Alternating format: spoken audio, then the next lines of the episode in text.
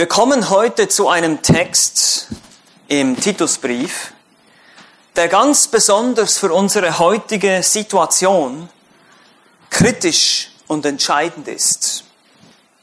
Allgemein gesehen, politisch, die Situation ist angespannt zurzeit. Wir alle haben es gehört. Der Joe Biden ist wahrscheinlich der neue Präsident der Vereinigten Staaten. Manche jubeln, manche weinen. Das Thema ist besonders heiß umstritten, auch in unserem Land, unter Christen, gerade auch in unserer Situation mit der momentanen Corona-Krise, der Frage der Unterordnung, dem Verhältnis vom Christen zum Staat, von der Gemeinde zum Staat. Und unser Text im Titusbrief spricht genau diese Themen an. Wie sollte das Verhalten des Christen gegenüber der Obrigkeit, aber auch generell der Gesellschaft aussehen? Titus 3 wird oft gesehen als ein Text, der eben nur über die Unterordnung unter den Staat spricht, aber das ist nicht so. Es geht auch um das Verhalten des Christen generell gegenüber einer heidnischen Gesellschaft. Also gegenüber dem Staat und gegenüber der Gesellschaft, den Ungläubigen um uns herum. Das wirft natürlich viele Fragen auf. Das wirft Fragen auf nach der Rolle von Kirche und Staat. Das wirft die Frage auf nach dem, der Rolle des Christen in der Politik. Das wirft auch die Fragen auf generell den Umgang und der Bewertung mit der momentanen Krise, in der wir uns befinden, die Pandemie, wie es auch genannt wird, und die gesamten Diskussionen, die darum kreisen. Man hört ja kaum mehr irgendwas anderes in den Nachrichten. Wie sollen wir das bewerten? Und vor allem, wie sollen wir uns verhalten? Das ist die Frage. Manche Dinge sind wirklich kritisch zu betrachten. Es ist nicht alles schwarz-weiß. Und ich weiß, es gibt verschiedene Meinungen, es gibt verschiedene Quellen, es gibt verschiedene Menschen, die sprechen, Fachleute und so weiter. Sei das zur Politik, sei das in der Medizin, sei das sonst irgendwo. Aber vielleicht für uns als Gemeinde so ein grundsätzliches Prinzip habe ich gefunden. Ein Kommentator formuliert das so, Zitat, wenn Christen politisch werden, werden Sünder plötzlich zu Feinden anstatt dem Missionsfeld. Das müssen wir uns mal ein bisschen zergehen lassen im Gedanken. Wenn wir zu politisch werden, zu aktiv, sei das jetzt in, in Demonstrationen oder in, in, in politischen Diskussionen oder auf den Social Media oder wo auch immer wir uns irgendwie äußern zu gesellschaftlichen Themen oder politischen Themen, kann es gefährlich werden, weil die Menschen, die wir eigentlich erreichen wollen, die Menschen, die eigentlich unser Missionsfeld sind als Christen, die wir mit dem Evangelium erreichen wollen, die werden plötzlich zu unseren Feinden, Gegnern. Ja, wir debattieren dann mit ihnen über ihre Sichtweise, zum Beispiel zum Thema Abtreibung oder Homosexualität oder was immer die heißen, umdiskutierten Themen sind. Aber wir verstehen nicht, dass wenn die Gemeinde zu aktiv ist, wenn die Christen versuchen, aus dem Staat einen christlichen Staat zu machen, ein christliches Land, haben wir ein Problem. Wir konzentrieren uns dann zu sehr auf das Verbessern der Äußerlichkeiten, sozusagen ein Pflaster über das Krebsgeschwür zu machen. Wir verstehen auch nicht, welche Funktion der Staat eigentlich hat. Der Staat hat nicht die Funktion zu evangelisieren oder den Menschen das Gesetz Gottes aufzudrücken, einen christlichen moralischen Standard über sie zu stülpen. Das wird nämlich nichts bringen. Kein Mensch wird dadurch gerettet. Kein Mensch wird zum Christen, nur weil er sich lernt, christlich zu verhalten nach außen. Und selbst wenn es um diese Dinge geht, diese heißen Themen, die ja oft auch, wo wir Christen sicherlich unsere Stimmen erheben müssen, wo wir ganz klar eine Position beziehen müssen, aber wir müssen das auf eine ganz vorsichtige und feinfühlige Art tun, wenn es eben um die Themen geht, die Abtreibung und Homosexualität oder eben auch Corona, wir dürfen niemals vergessen, wir haben in erster Linie den Auftrag, diese Menschen, die gegen uns debattieren in diesen Themen, trotzdem mit dem Evangelium zu erreichen. Wir haben einen, einen höheren Auftrag, der all das übersteigt, was hier auf dieser Erde rumdiskutiert wird im Moment. Wir haben einen viel höheren, viel wichtigeren Auftrag, eine viel höhere Priorität zu erfüllen, als Gemeinde Jesu Christi. Und das produziert natürlich ein Spannungsfeld, weil wir wollen uns einerseits zu diesen Themen äußern, weil wir wissen, die Bibel hat Antworten zu diesen Themen.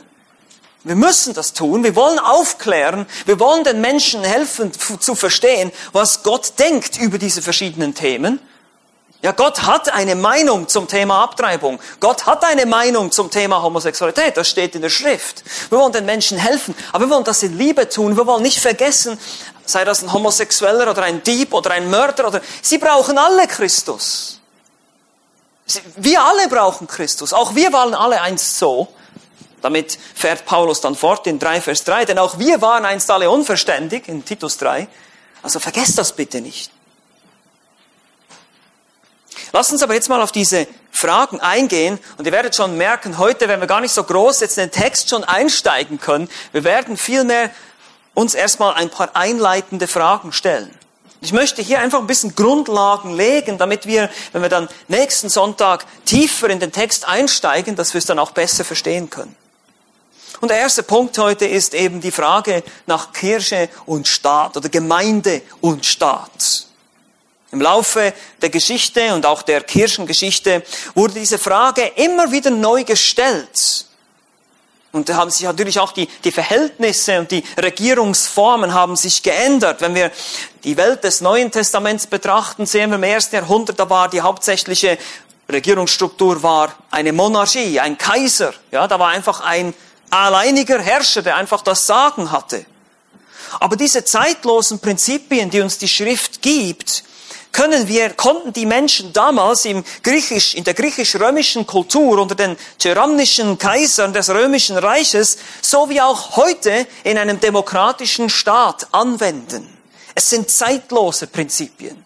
Egal in was für einer Staatsform wir uns befinden, ob Kommunismus oder Demokratie oder Monarchie, wir können diese Prinzipien, die die Schrift uns gibt, anwenden. Und das ist das Wunderbare am Wort Gottes. Es ist immer aktuell. Es ist immer relevant. Im Gegensatz zu den täglichen Nachrichten. Wir sprechen grundsätzlich von einer Trennung von Kirche und Staat. Und dass das biblisch ist. Wir müssen die Gemeinde oder die Kirche und den Staat trennen. Die Bibel macht einen deutlichen Unterschied zwischen der Aufgabe des Staates und der Aufgabe der Gemeinde Jesu Christi. Die protestantische Lehre besagt aber auch richtigerweise, dass es um eine Trennung von Macht geht und nicht unbedingt um eine Trennung von Einfluss. Das ist wichtig zu verstehen. Die beiden sollen sich beeinflussen, aber sie sollen nicht Macht in dem Sinne absolute Macht übereinander ausüben. Also Trennung von Macht, aber nicht Trennung von Einfluss. Weil kein Staat ist neutral. Wenn sich die Kirche oder die Gemeinde komplett aus der ganzen öffentlichen und politischen Diskussionen zurückzieht, wird der Staat seine Wertvorstellungen woanders suchen. Vielleicht im Humanismus oder in anderen Religionen. Also die Kirche darf sich nicht komplett zurückziehen und sagen, wir sind jetzt einfach die Supergeistlichen, wir schweben zwei Meter über dem Boden, wir haben überhaupt nichts zu tun mit diesen Erdlingen hier, ja. Das, das ist nicht die Gesinnung der Gemeinde, das darf nicht so sein. Wir sind zwar nicht von dieser Welt, aber wir sind trotzdem noch in dieser Welt. So hat Jesus formuliert.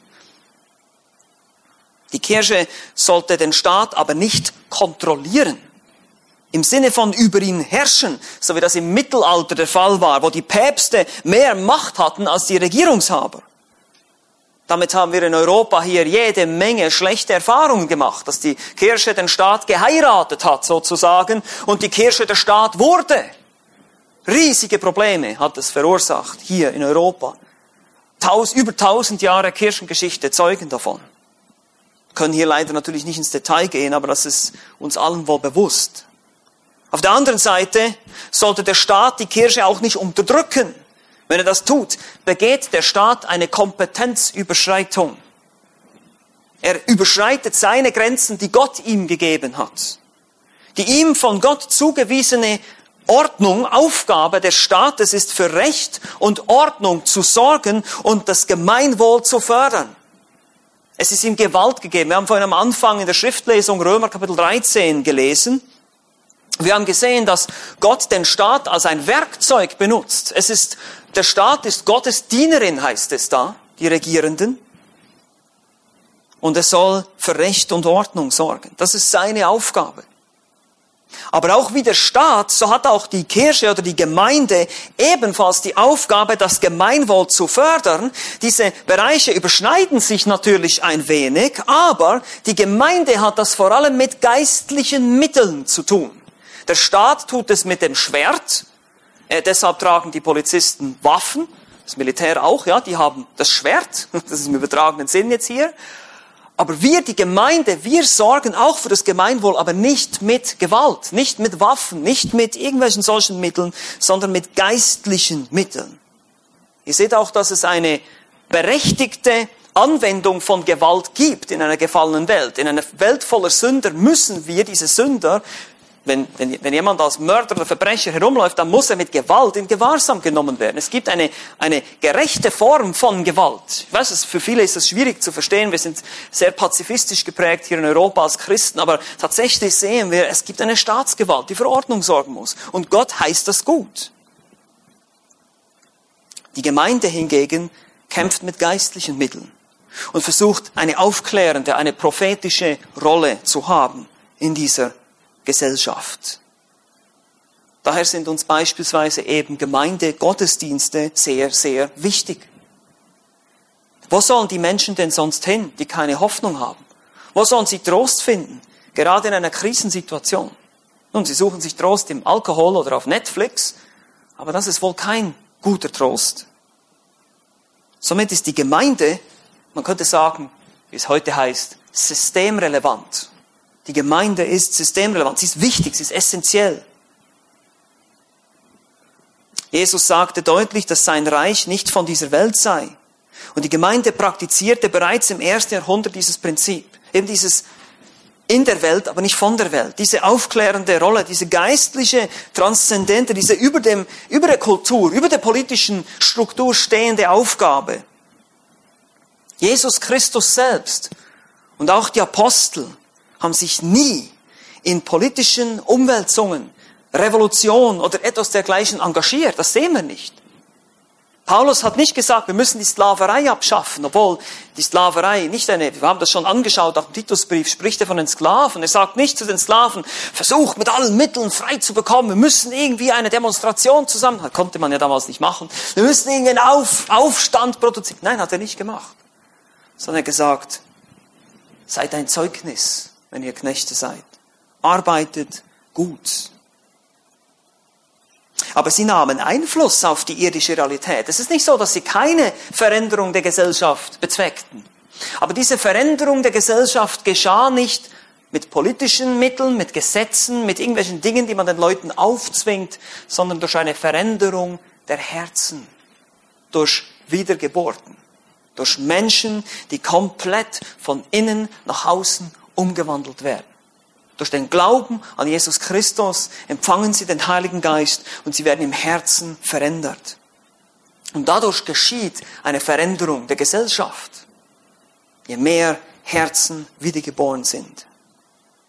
Die Apostel haben sich den wichtigen Aufgaben der Verkündigung des Wortes Gottes und dem Gebet gewidmet. Selbst was darum geht, die Tische zu bedienen. Sehen wir in Apostelgeschichte 6. Sie wollten schon, dass das weitergeht, aber sie mussten ihre Prioritäten setzen. Das bringt uns jetzt zur zweiten Frage. Christ und Politik. Weil im ersten Jahrhundert war das keine große Frage, wo man sich groß in der Politik engagieren konnte. Heute ist es eher etwas. Der Christ selber ist ein Bürger zweier Reiche. Es gibt dieses Spannungsfeld einerseits des Himmelreiches und andererseits auch des Staates. Er hat also zu einem gewissen Grad eine Aufgabe, eine, eine Verantwortung, sich gesellschaftlich zu engagieren. Und die Bibel zeigt uns diese Verantwortungsbereiche auf, die wir haben. Wir sollen in erster Linie für die Obrigkeit beten. 1. Timotheus 2, Vers 2. Wir sollen sie ehren und sie respektieren. Und wir sollen ihr gehorchen, da werden wir noch ausführlicher darauf zu sprechen kommen in Titus 3, außer wenn es gegen das Wort Gottes verstößt, wenn die Obrigkeit von uns etwas verlangt, was gegen Gottes Wort geht, dann müssen wir Gott mehr gehorchen als den Menschen, heißt es in Apostelgeschichte 5,29. Das ist sozusagen die einzige Ausnahmeklausel, weil da, wie schon gesagt, überschneiden sich unsere Bereiche und der Staat begeht hier einen Eingriff in einen Bereich, der ihm, der ihm nicht zusteht, nämlich die Gemeinde Jesu Christi, das Reich Gottes, die Angelegenheiten, die Gott uns aufgetragen hat. Und wenn er uns davon abhalten will, dann können wir nicht, dürfen wir nicht einfach so gehorchen. Der Christ soll auch Steuern zahlen, er soll Gerechtigkeit und Barmherzigkeit in der Gesellschaft fördern. Ein Christ hat in unserer heutigen Staatsstruktur auch die Möglichkeit zu wählen, was er auch tun sollte, aber was jetzt nicht unbedingt ein Gebot der Schrift ist, steht nicht hier, ist aber sinnvoll und sich vielleicht sogar, wenn er das will, in der Politik zu engagieren. Ich wurde auch schon gefragt, ja, wie ist es denn, wenn ein Christ Politiker sein will? Ich sage immer, das ist ein Beruf. Äh, ich würde es jetzt nicht unbedingt empfehlen, es ist wahrscheinlich ein sehr schwieriges Spannungsfeld, aber man kann es nicht sagen, es ist verkehrt, aber man sollte auf jeden Fall schauen, dass diese politischen Überzeugungen da nicht zu sehr in die Gemeinde reinkommen und wieder von der Gemeindekanzel aus ermöglicht noch irgendwie weitergegeben werden.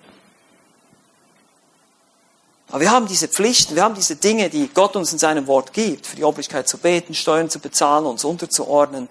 Das sind klare Anweisungen. Die finden wir auch hier im Titusbrief. Und erinnert euch auch noch um den Kontext, an den Kontext des Titusbriefes selber. Worum ging es Paulus, als er Titus schrieb? Er schrieb Titus, damit er in der Gemeinde Älteste einsetzen würde, die für Ordnung sorgen, dass er die Schwätzer und die Betrüger, die Irrlehrer zurechtweisen würde und dass er dann diese Christen da auf Kreta anweisen würde, besonnene Leben zu leben in einer gottlosen Gesellschaft, in einer Gesellschaft voller fauler Bäuche und bösen Tieren. Die Christen sollten anders leben, nicht wie die Kultur um sie herum. Und wir haben gesehen, es gibt eine, im Titusbrief gibt es eine Beziehung nach innen, das ist Kapitel 2, wo es darum geht, wie sollen sich die älteren Männer, die jüngeren Männer, die älteren Frauen, die jüngeren Frauen in der Gemeinde untereinander verhalten. Aber dann haben wir jetzt im Kapitel 3 eben noch dieses Verhältnis nach außen, in die, gegenüber dem Staat und gegenüber den, der umliegenden heidnischen Gesellschaft. Und hier sehen wir wieder dieses Prinzip. Die Christen sollen gute Werke tun, natürlich aus einem echten Glauben, wenn du an Christus glaubst, wenn du Buße getan hast über dein altes Leben und jetzt ein neues Leben lebst, dann, dann lebst du zur Ehre Gottes und dann tust du gute Werke als Resultat dieses Glaubens, nicht damit du gerettet wirst, sondern als Resultat, als Folge, als Frucht des Geistes, der in dir wirkt, tust du gute Werke und durch diese guten Werke bist du ein Zeugnis, ein Licht und Salz in der Gesellschaft, wie Jesus sagte, und dadurch maximale Evangelisation.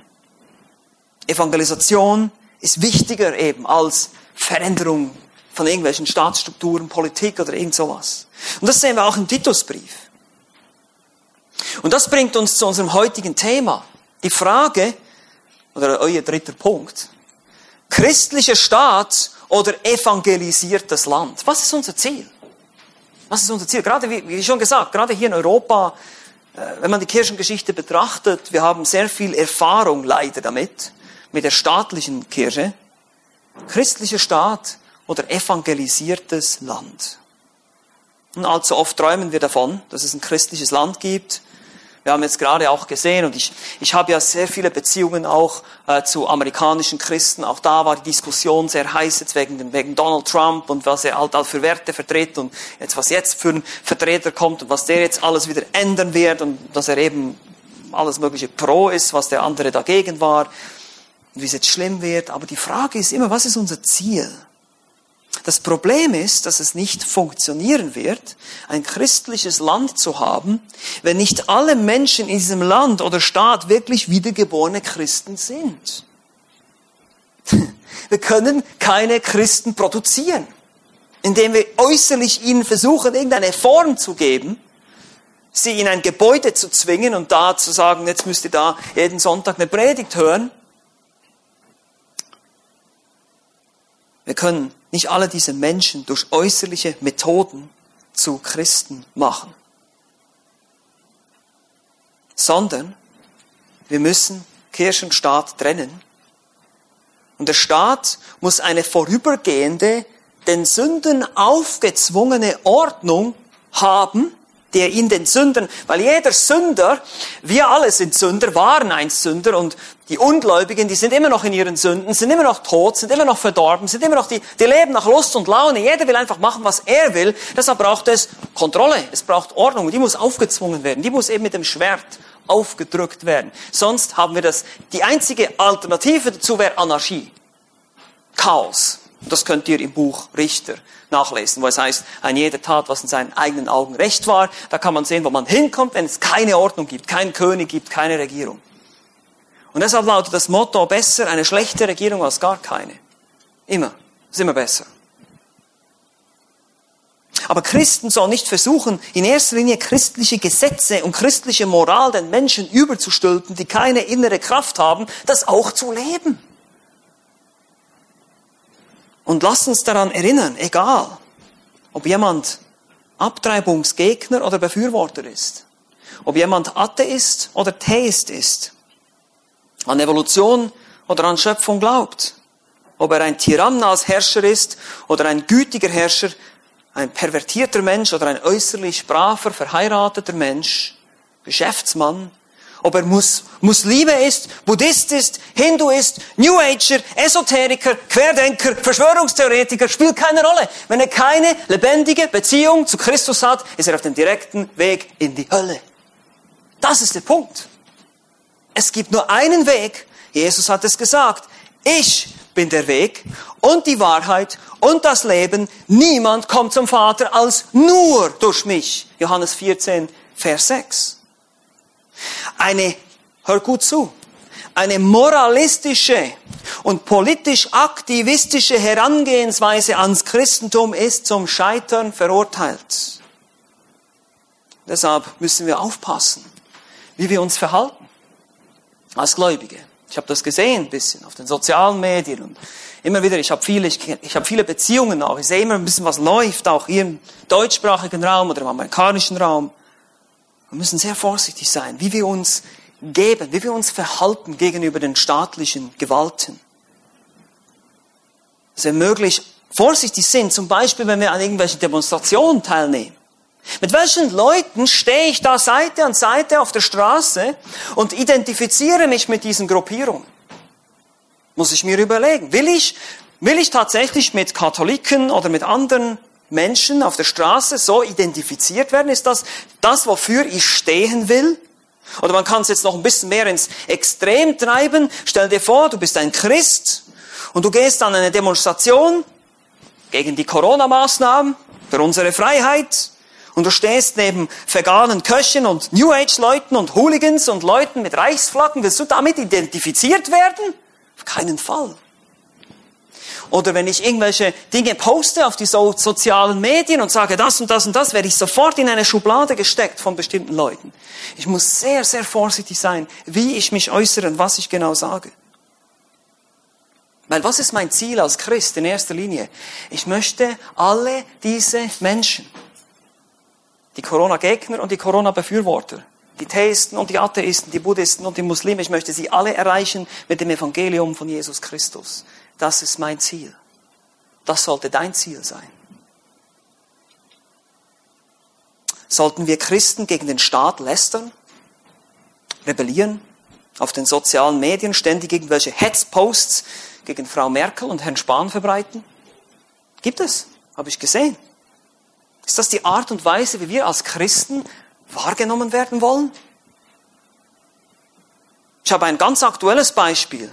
Es gibt wirklich, das hat mich so traurig gemacht, muss ich ehrlich sagen.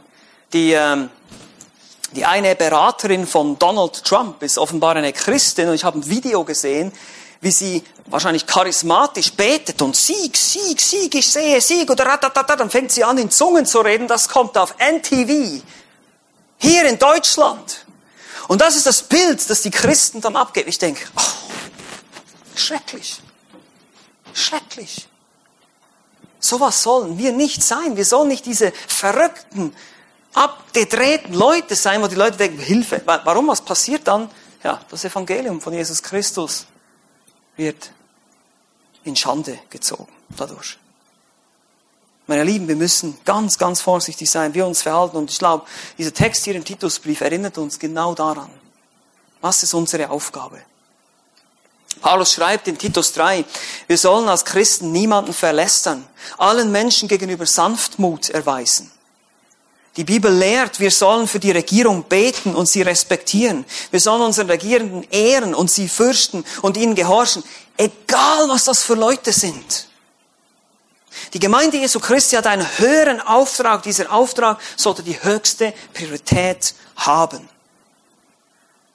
Gott will, dass Menschen aller Art gerettet werden. Könnt ihr euch noch erinnern? Gott will, dass alle Menschen gerettet werden. Dieser Vers, auch im Timotheusbrief, bezieht sich nicht unbedingt auf jeden einzelnen Menschen, sondern auf alle Arten von Menschen. Egal woher die kommen, aus welchen sozialen Schichten die sind, ob das Könige sind oder Sklaven, er will das von allen von ihnen, Frauen, Männer, Griechen, Barbaren, egal. Er möchte, dass von allen Menschen Menschen gerettet werden. Denn es gibt nur einen Mittler, eine Lösung, eine Errettung vor der ewigen Hölle. Versteht ihr, was nützt es uns, wenn wir unsere Freiheit und unsere Grundrechte haben, aber wir verlieren dabei unsere Seelen? Was nützt es den Menschen, wenn sie das haben, wenn sie trotzdem verloren gehen? Nichts.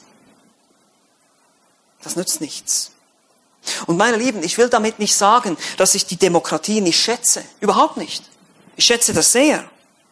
Ich komme selber ursprünglich aus einem Land, der Schweiz, was demokratisch sehr auf, gut aufgebaut ist, wo man wirklich sehr viel mitwirken kann. Und ich glaube, die Demokratie hat eine gute, äh, findet ein gutes Gleichgewicht zwischen diesen beiden Mächten, eben Kirche und Staat. Wir haben Möglichkeiten als Christen eben uns zu entfalten, zu evangelisieren, ohne Verfolgung, ohne all diese Dinge, die in anderen Staatsstrukturen geschehen. Das ist hilfreich, das ist gut. Wir sollten weiter dafür beten.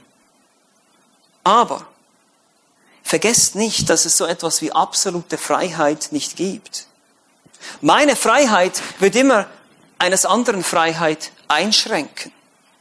Daher muss es miteinander irgendwie geregelt werden.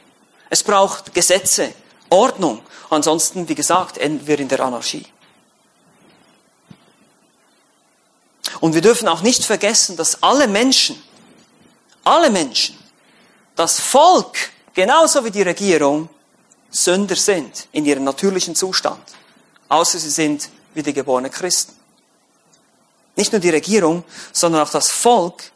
Und wenn es auf eine längere Zeit zu viel Freiheit hat, dieses Volk, dann gerät alles aus dem Ruder.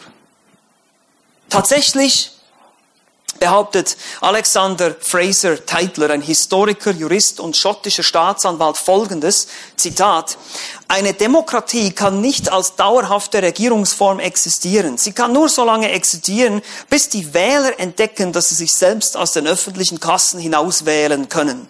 Und das hat zur Folge, dass die Demokratie immer aufgrund einer lockeren Steuerpolitik zusammenbricht, worauf anschließend eine Diktatur errichtet wird. Zitat Ende. Ist doch interessant, oder? Vielleicht ist es auch das Sozialsystem, das zu viel Geld frisst im Moment, aber keine Ahnung. Der Soziologe Robert Bella zog in seinem Buch Habits of the Heart, also Gewohnheiten des Herzens, den Schluss, dass, Zitat, die Demokratie zum Scheitern verurteilt sei, wenn nicht irgendetwas unseren Drang zum immer radikaleren Individualismus stoppen würde. Zitat Ende. Genau dieser Drang kommt direkt aus unserem sündigen, verdorbenen Herz. Dieser Drang. Und dieser Drang, der kann durch nichts anderes eingedämmt werden als durch das Evangelium Jesu Christi. Nichts anderes. Nirgends in der Bibel wird uns ein Grundrecht garantiert. Selbst heute leben viele Christen in Ländern, wo sie nicht die Freiheit haben, wo sie regiert werden von Tyrannen. Und auch die Christen im ersten Jahrhundert hatten dieses Vorrecht nicht. Sie lebten unter den größten Tyrannen Despoten, Kaiser Nero, Caligula, perverse, korrupte, sadistische und verrückte Herrscher waren das. Und trotzdem hat die Gemeinde überlebt und hat sich durchgesetzt bis heute. Warum sollte ich mich als Christ also nun dafür einsetzen, zum Beispiel für irgendwelche Grundrechte zu kämpfen? Natürlich kann man eine Petition unterschreiben, da sage ich überhaupt nichts dagegen, aber einfach dieses, ihr versteht mich hoffentlich richtig, es geht mir um den Fokus. Lass uns den Fokus nicht verlieren. Wäre es nicht sinnvoller, sich Unrecht tun zu lassen und ein Zeugnis in der Welt zu sein? Auch heute noch.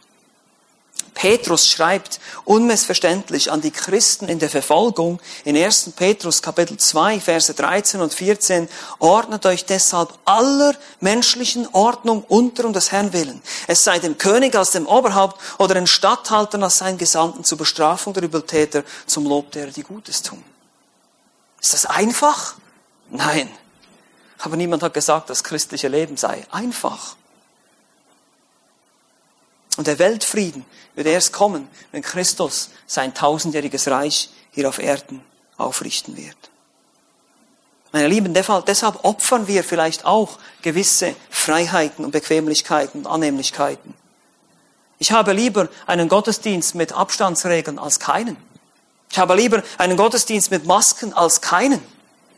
Versteht ihr? Wir müssen überlegen, wo wir unseren Kampf kämpfen wollen. Sollte es eines Tages der Fall sein, dass der Staat uns den Gottesdienst auf unbestimmte Zeit wegnehmen will, dann sieht die Situation vielleicht etwas anders aus. Wir haben ein biblisches Gebot, uns zu versammeln, Hebräer 10, 25, und digitale Plattformen sind kein Ersatz dafür. Sollte dieser Fall eintreten, müssen wir aber auch bereit sein, die Konsequenzen zu bezahlen. Vielleicht müssen wir dann in den Untergrund, keine Ahnung. Müssen wir vielleicht uns doch auf das Grundgesetz berufen. Aber haben wir das Geld dafür, ist die Frage. Man muss sich überlegen, wo will ich meinen Kampf kämpfen? Und kämpfe ich wirklich gegen die geistlichen Mächte? Oder kann es nicht sein, dass ich plötzlich gegen Fleisch und Blut kämpfen werde? Und das wollen wir nicht tun als Christen. Und hier besteht dieses Spannungsfeld, in dem wir stehen, das ebenfalls der Text in Titus 3 für uns beschreibt. Ich bin dankbar, dass wir noch in einer Zeit sind, in der wir noch nicht in dieser Situation uns befinden. Und ich bete auch weiter dafür, dass der Staat sich weiterhin an seine Gott gegebenen Grenzen hält. Dass er die Trennung von Kirche und Staat weiterhin praktiziert. Und dass er grundsätzlich auch das Recht der Gemeinde Jesu Christi anerkannt, sich zu versammeln zum Gottesdienst. Wir dulden diese Einschränkungen für eine bestimmte Zeit, aber es ist keine Dauerlösung, das weiß ich. Aber es ist ein schwieriges Spannungsfeld, in dem wir uns jetzt befinden. Wie gesagt, wir müssen uns als Christen und Gemeinde echt gut überlegen, wofür oder gegen wen wir kämpfen. Epheser 6, Vers 12, denn unser Kampf richtet sich nicht gegen Fleisch und Blut, sondern gegen die Herrschaften, gegen die Gewalten, gegen die Weltherrscher der Finsternis dieser Weltzeit, gegen die geistlichen Mächte der Bosheit in den himmlischen Regionen. Wenn die Gemeinde politisch Wert oder Rechtsstreit führt, dann kämpft sie plötzlich gegen Fleisch und Blut. Und das wollen wir nicht tun. Unsere Gesetze kommen aus einem anderen Reich. Wir sind nicht von dieser Welt. Wir leben nach Gesetzen, nach einem Reich, das noch nicht hier ist, in voller Erfüllung, in unsichtbarer Art und Weise herrscht Christus in unseren Herzen, aber die sichtbare Herrschaft, die steht noch aus. Wir haben das gehört, wir waren, einige von uns waren an der Tagung und daher wollen wir uns so lange wie möglich zurückhalten mit Widerstand und rechtlichen Wegen. Christlicher Staat oder evangelisiertes Land, was ist unser Ziel? Und das beschreibt der Text hier im Titusbrief. Es heißt hier, erinnere sie dass sie sich den Regierenden und Obrigkeiten unterordnen und gehorsam sind zu jedem guten Werk bereit, dass sie niemand verlästern, nicht streitsüchtig sind, sondern gütig, indem sie allen Menschen gegenüber alle Sanftmut erweisen. Das ist Titus 3, die Verse 1 bis 2. Die Christen sollen also gehorchen, sie sollen sich unterordnen, sie sollen aber auch gute Werke tun, das Gemeinwohl fördern. Sie sollen möglichst mit dem Staat zusammenarbeiten und dafür sorgen, dass sie keine Probleme machen. Sozusagen einfache, brave Bürger sind. Das ist das Ziel. Dadurch sind wir ein Zeugnis. Dadurch können wir Menschen erreichen, sogar Andersdenkende. Weil die alle anders denken als wir, die Ungläubigen. Alle von ihnen. Keiner wird einverstanden sein mit dem, was du glaubst. Keiner, kein einziger. Das ist es ja gerade, darum geht's ja gerade, dass wir ihnen zeigen wollen, was Gott sagt und dass wir auf eine liebevolle Art und Weise ihnen zeigen wollen, schau mal, du gehst auf ein Gericht zu und dieses Gericht wird von Gott nach diesem Gesetz dann gehalten. Nicht, das, nicht nach, nach dem heutigen Recht, ja, sondern nach dem Gesetz Gottes. Und da wirst du und ich, wir alle, werden da ganz flach rauskommen, nämlich wir sind alle schuldig vor diesem Gott, wir sind alle schuldig vor diesem Gesetz. Und nur Christus, der für dich am Kreuz bezahlt hat, kann dir helfen. Es geht darum, dass Christen also angenehme, ordentliche und einfache Bürger sind, nicht als Revoluzer oder Aktivisten bekannt oder als ständige Kritiker des Staates, die ach so gottlose Politik, sondern dass wir als Zeugnisse, als Lichter in dieser Welt scheinen. Wie gesagt, wir haben eine aufklärende Rolle und sollen auch dieses Anliegen des Gemeinwohls vorantreiben. Das kann auch sein, dass man Kritik äußert, aber die Art und Weise, wie wir es tun, die ist entscheidend. Aber wir konzentrieren uns nicht auf diesen Bereich. Wir sind als Christen in erster Linie Theologen. Ja, wir, es aus einer theologischen Perspektive betrachten, aus der Perspektive der Schrift.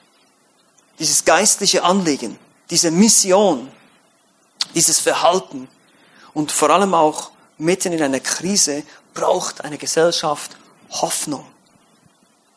Denn wir kennen nicht nur, wir, wir kennen nicht, wir kennen nicht das Gegenmittel gegen dieses Virus, aber wir kennen die ultimative Kur gegen den Tod. Das ist viel entscheidender. Und deshalb sind wir zu jedem guten Berg bereit. Wir lästern nicht, wir erweisen Ehrerbietung, solange das irgendwie möglich ist. Amen. Lass uns doch gemeinsam beten. Vater im Himmel, ich danke dir für dein Wort. Danke, dass du uns hilfst, die heutige Zeit zu verstehen, einzuordnen. Aber nicht, dass wir spekulieren über irgendwelche prophetischen Dinge, sondern dass wir vielmehr uns Gedanken machen, wie sieht das richtige Verhalten aus? Wie sollen wir als Christen wahrgenommen werden in einer Gesellschaft, die so verwirrt ist, so gottlos ist, so verloren ist, so blind ist? Wie sollen wir den Menschen begegnen? Wie sollen wir wahrgenommen werden? Wie sollen wir identifiziert werden? Als solche, die gute Werke tun, als solche, die freundlich sind und gütig sind und milde sind, als solche, die nicht lästern und sich nicht gegen den Staat auflehnen. Na bitte hilf uns da, dieses Spannungsfeld zu leben. Wir sehen auch im Moment die Schwierigkeiten, der Eingriff, der stattfindet, auch in die Gottesdienste, auch in die christliche Gemeinde. Wir sehen diese Schwierigkeiten und wollen damit richtig umgehen. Wir ringen um Weisheit. Wir bitten dich für die Regierung. Wir bitten dich für die Gesellschaft um uns herum. Wir bitten dich für uns, dass wir ein Zeugnis sind, das leuchten kann in dieser Welt und dass wir das in erster Linie durch unser Verhalten zeigen. Natürlich wollen wir den Menschen auch das Evangelium verkündigen, aber zunächst sollen sie das Evangelium an uns sehen, wie es wirkt, wie es uns umgestaltet, wie wir anders sind. Und das vor allem in, natürlich durch deine Eigenschaften, die wir in unserem Leben widerspiegeln. Deine Liebe, deine Güte, deine Gnade. Danke für diese Erinnerung. In Jesu Namen. Amen.